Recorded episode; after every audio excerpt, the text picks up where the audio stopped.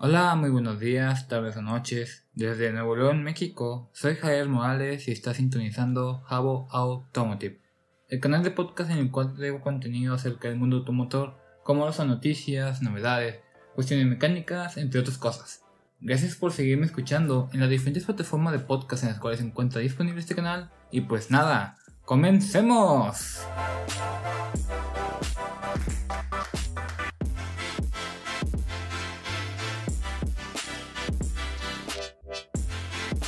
Este nuevo capítulo de podcast te voy a estar comentando de un recopilatorio de noticias que tienen que ver con vehículos deportivos que son, pues bueno, un tipo de vehículos que a mí me gustan mucho, la verdad. Y esta noticia se publicó en el portal de Autocosmos y de Motorpasión México la semana que pasó, es decir, la semana del 26 al 31 de julio, ya que pues ahorita estamos ya iniciando otro mes, el mes de agosto. Y pues veamos qué nos dicen estas noticias a continuación.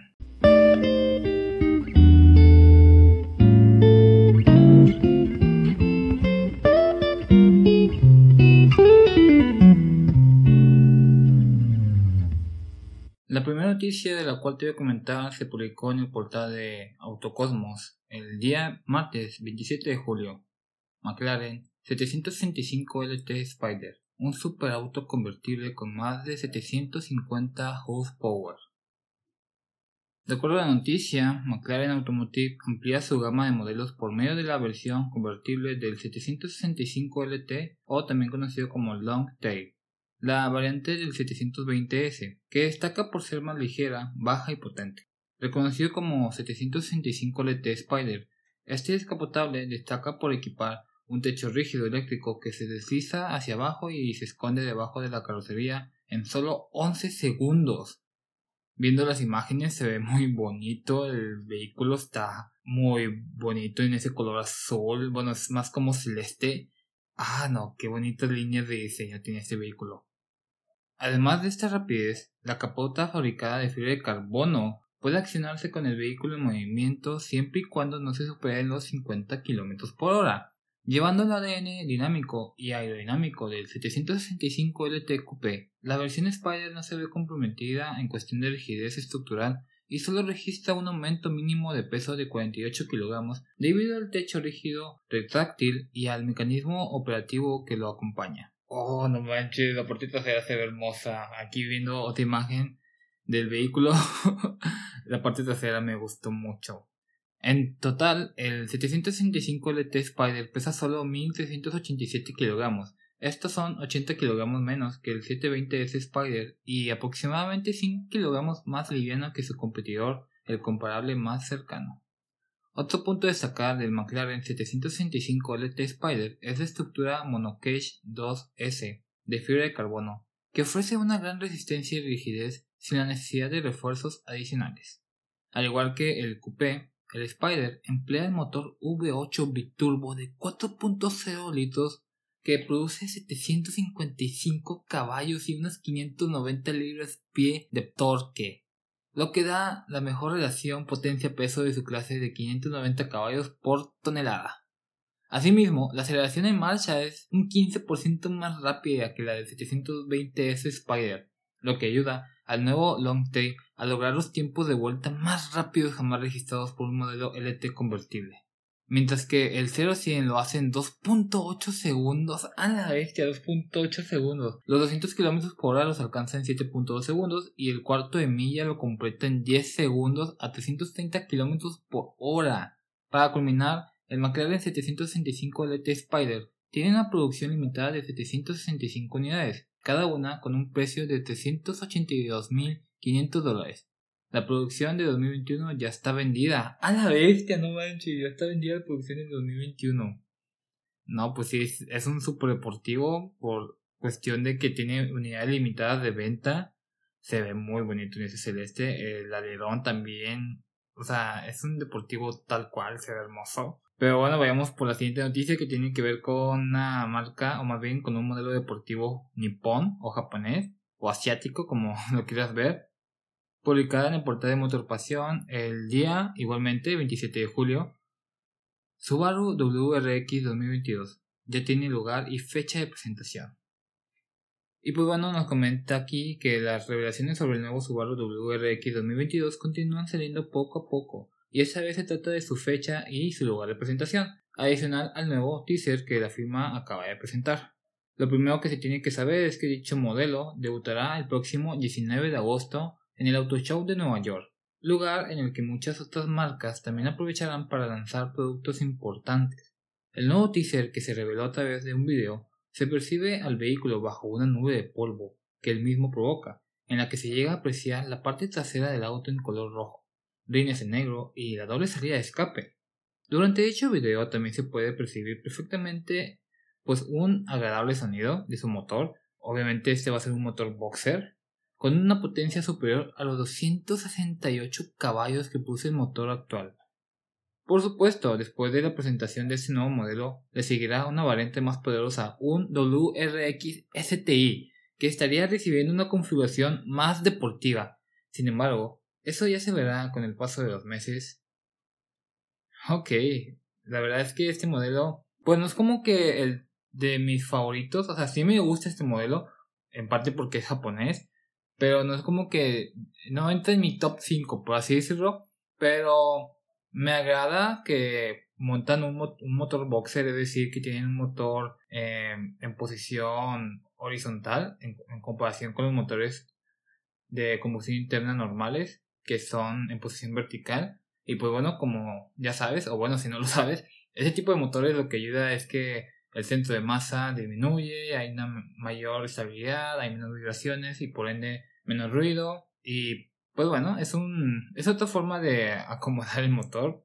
Esto pues ya lo tiene implementado muy bien Subaru desde hace mucho tiempo. De hecho, patentó este esta forma de, de motor. Y pues bueno, como comentaba la noticia, pues se va a presentar en el nuevo Auto Show de Nueva York, que pues es el 19 de agosto, ahorita ya es primero, o sea, faltan unos 18 días. O sea, no falta nada para que se presente este vehículo, pero pues una vez que se presente, pues hay que ver cuándo se va a estar como que disponible a la venta, las especificaciones completas de este vehículo, no solamente el motor, la transmisión, la suspensión, dirección, cuestiones exterior, interior, o sea, qué tipo de, de faros, calaveras, todo ese tipo de cuestiones ya pues veremos qué tantas cosas va a implementar, no solamente cuestiones de diseño, también de tecnología y asistencias. Vayamos por lo siguiente, Alfa Romeo 4C 33 Estradal Tributo. La despedida que se merece, publicada en Autocosmos el día 29 de julio. El 4C debe ser de los modelos más admirados en las últimas décadas de Alfa Romeo. Se le consideraba un rival para el Porsche Boxster o Porsche Cayman, pero su vida siempre estuvo limitada a una producción reducida que terminó extendiéndose en el tiempo por concepto de costos y necesidades de otros desarrollos. Pues bien, el 4C se despidió de Europa y de su versión coupé a fines del 2020 y ahora lo hace lo que es la versión Spider o descapotable en el resto de los mercados donde aún se vendía y lo hace en grande con una edición especial de despedida denominada 33 Estadal Tributo. Wow, está muy bonito este Alfa Romeo, está está bellísimo en, ese color rojo. No, no, no, destacan muy bonitas esas líneas esos rines neumáticos, ese frontal. Aquí viendo las imágenes en la noticia se ve bellísimo. Pero bueno, limitado a 33 unidades exclusivas para Norteamérica y otras 15 para Australia, el Alfa Romeo 4C Spider 33 tributo Stradal rinde homenaje a un icono de la marca de los años 60. El Alfa 33 Stradal, al igual que el 4C, aquel modelo era un deportivo de motor central, derivado del auto de carreras tipo 33, de este deportivo solo se produjeron 18 unidades entre 1967 y 1969, y el tiempo de su lanzamiento estaba considerado uno de los autos de producción más rápidos del mundo, capaz de generar 260 km por hora de velocidad máxima. El 4C Spider 33 Estadal Tributo se venderá exclusivamente en color rojo Rosso Vila de Estel y tendrá un precio desde 80 mil dólares, incluye líneas de aleación de 18 pulgadas en color dorado, componentes de fibra de carbono, escapes a Krapovic de titanio y las carcasas de los espejos en negro con un ribete que incluye los colores de la bandera italiana. En el interior, pues bueno, destacan los asientos deportivos tapizados en cuero marrón con tela negra y logotipos que identifican a este modelo. Que bueno, viendo aquí una imagen del interior se ve se ve cool, se ve toques, o sea, esa combinación de colores le da un estilo muy elegante, la verdad.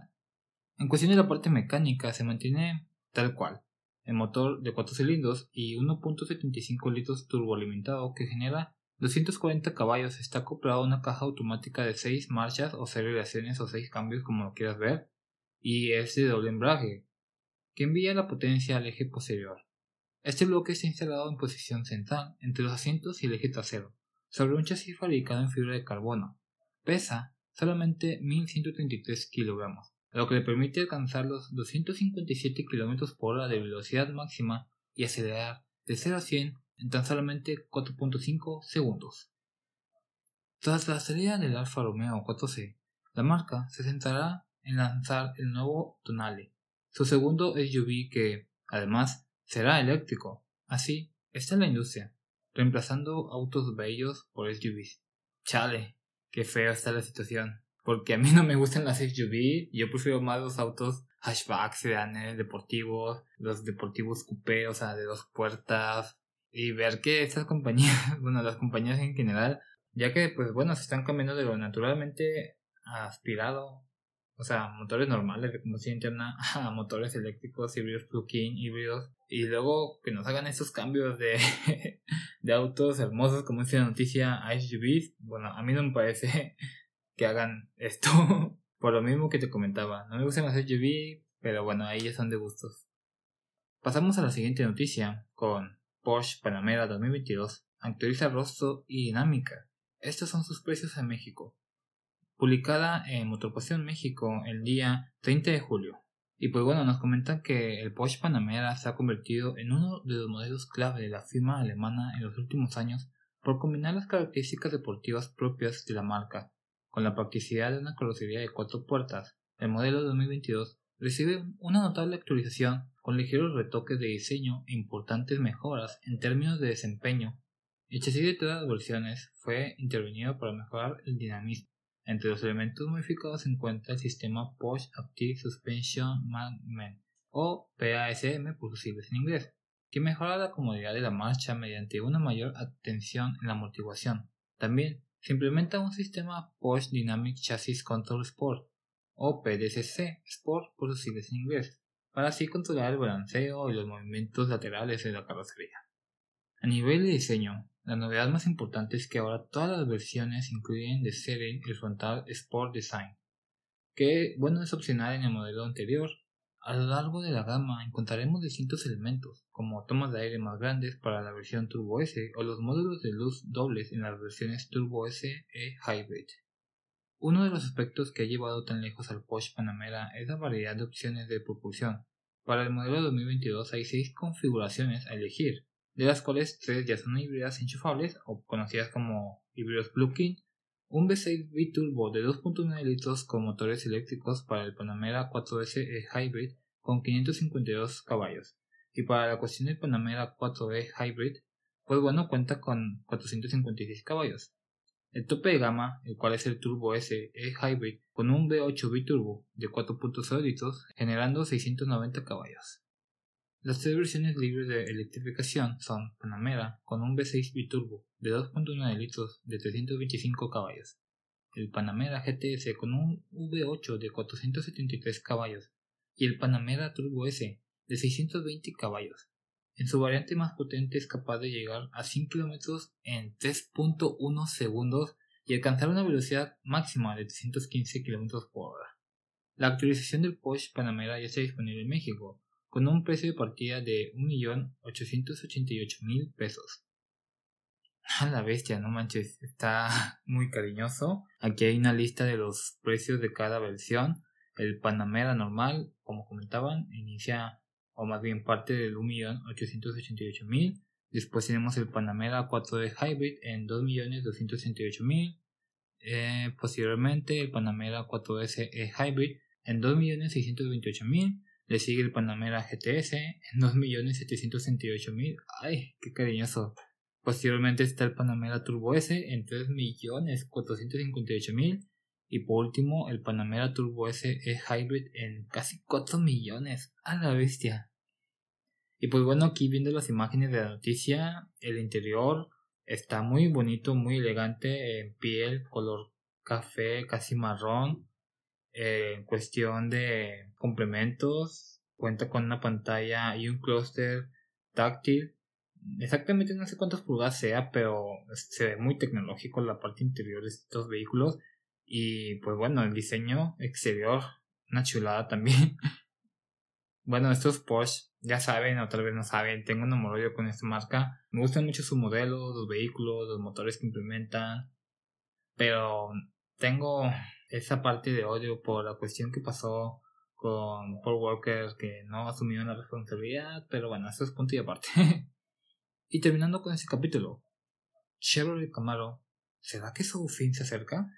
Publicada en Autocosmos el 30 de julio. Si eres amante de los motores V8, corre a comprar uno porque están en vía de extinción. Según el sitio Automotive News, tanto el Chevrolet Camaro como el Malibu, que ya no se ven en México, terminarían sus ciclos de producción en el año 2024 y no tendrían una nueva generación. ¿Es esto el fin de una era? Que no tengan un reemplazo directo, pues no quiere decir que es el fin de su legado. Es por eso que se estima que podrían darle paso a la cuestión eléctrica en formato sedán para lo que sería el Chevrolet Malibu y en formato sedán de alto rendimiento para el Chevrolet Camaro. Esta fórmula ya fue aplicada por Ford que presentó hace poco su nuevo Mustang Mach-E, un crossover 100% eléctrico, y la referencia de los sedanes eléctricos de alto rendimiento siempre fue el Tesla Model S, aunque ahora se subieron a la pelea vehículos como el Porsche Taycan y muchos otros más.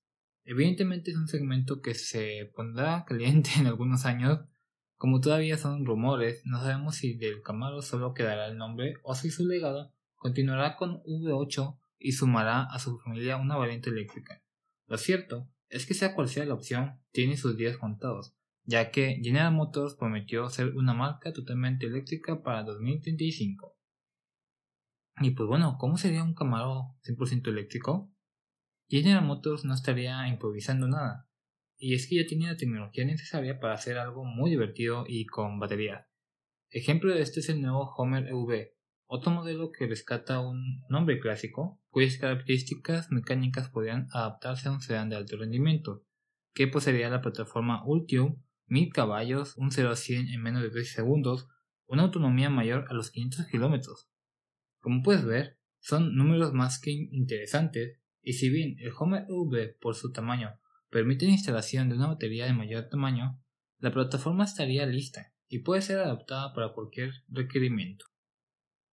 Ok, aquí pues yo, yo creo, o más bien yo siento que lo que va a pasar es que obviamente eh, la versión, hablando específicamente del Camaro, de Chevrolet Camaro, es que a como está ahorita, que tiene un motor naturalmente atmosférico, o sea, que es de combustión interna, yo que lo que van a hacer es que van a retirar esa versión, o sea, la van a quitar del mercado tal cual, y van a sacar dos tipos de, de modelos uno que va a ser un híbrido plug-in y otro que va a ser un, no un híbrido, un eléctrico, o sea, un 100% eléctrico. Y eso lo van a vender por uno o dos años. Viendo los resultados en ventas, van a decidir si quedarse con el 100% eléctrico o con el híbrido plug-in. Y ya de ahí, eh, pues sí, o sea, se implementaría solamente uno. Que la verdad yo siento que si toman de referencia al, al Tesla modelo S, sería mejor un 100% eléctrico que un híbrido plug-in. Al menos de que eh, si fuera en, caso un híbrido plug-in, pues que no sé, a lo mejor hicieran una alianza, bueno, que ya la tienen con Honda, implementaran los mecanismos híbridos que ya tiene Honda, que bueno, al final de cuentas son, es tecnología, mm, pues, comprada, por así decir, de Toyota. Pero bueno, que ahí ya se hagan sus marañas y saquen una buena versión híbrida plug-in porque pues yo acomodé las cosas. Ya todos los deportivos van a ser híbridos plug-in o 100% eléctricos. Por ejemplo, el, nuevo Ferrari que van a sacar, ese va a ser híbrido plug-in. Y es un deportivo que tiene... O sea, ahorita el normal, la versión normal, tiene un motor V12. Entonces, es si al Ferrari que sube 12 lo van a hacer híbrido plug-in, yo supongo que deberían hacer algo parecido con el Chevrolet Camaro, porque al final de cuentas es un vehículo de alto rendimiento con un motor potente. ¿Por qué? Porque no dejarlo todo a las baterías, porque pues a lo mejor ahorita, hoy en día las baterías no permiten dar ese plus de 800 caballos, 1000 caballos, y también la cuestión de rendimiento de cuántos kilómetros se pueden recorrer con una sola carga, cuánto tiempo se tomaría en cargar al 100% esa batería, todo ese tipo de cuestiones.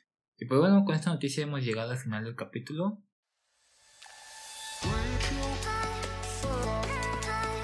Y pues bueno, hemos culminado con otro gran capítulo del canal, espero que te hayas pasado muy bien, espero y estas noticias hayan sido informativas para ti, te hayan gustado mucho. Si tienes algo que comentarme, si quieres complementar algo más al capítulo, házmelo saber por medio de mis redes sociales. También si tienes alguna sugerencia, también házmelo saber. Y pues bueno, espero sigas teniendo un buen día, un bonito inicio de semana. Cuídate, cuídate mucho. Y nos vemos en el siguiente capítulo con más información acerca del mundo automotor, con más aquí con Jabo Automotive. Y eso ha sido todo.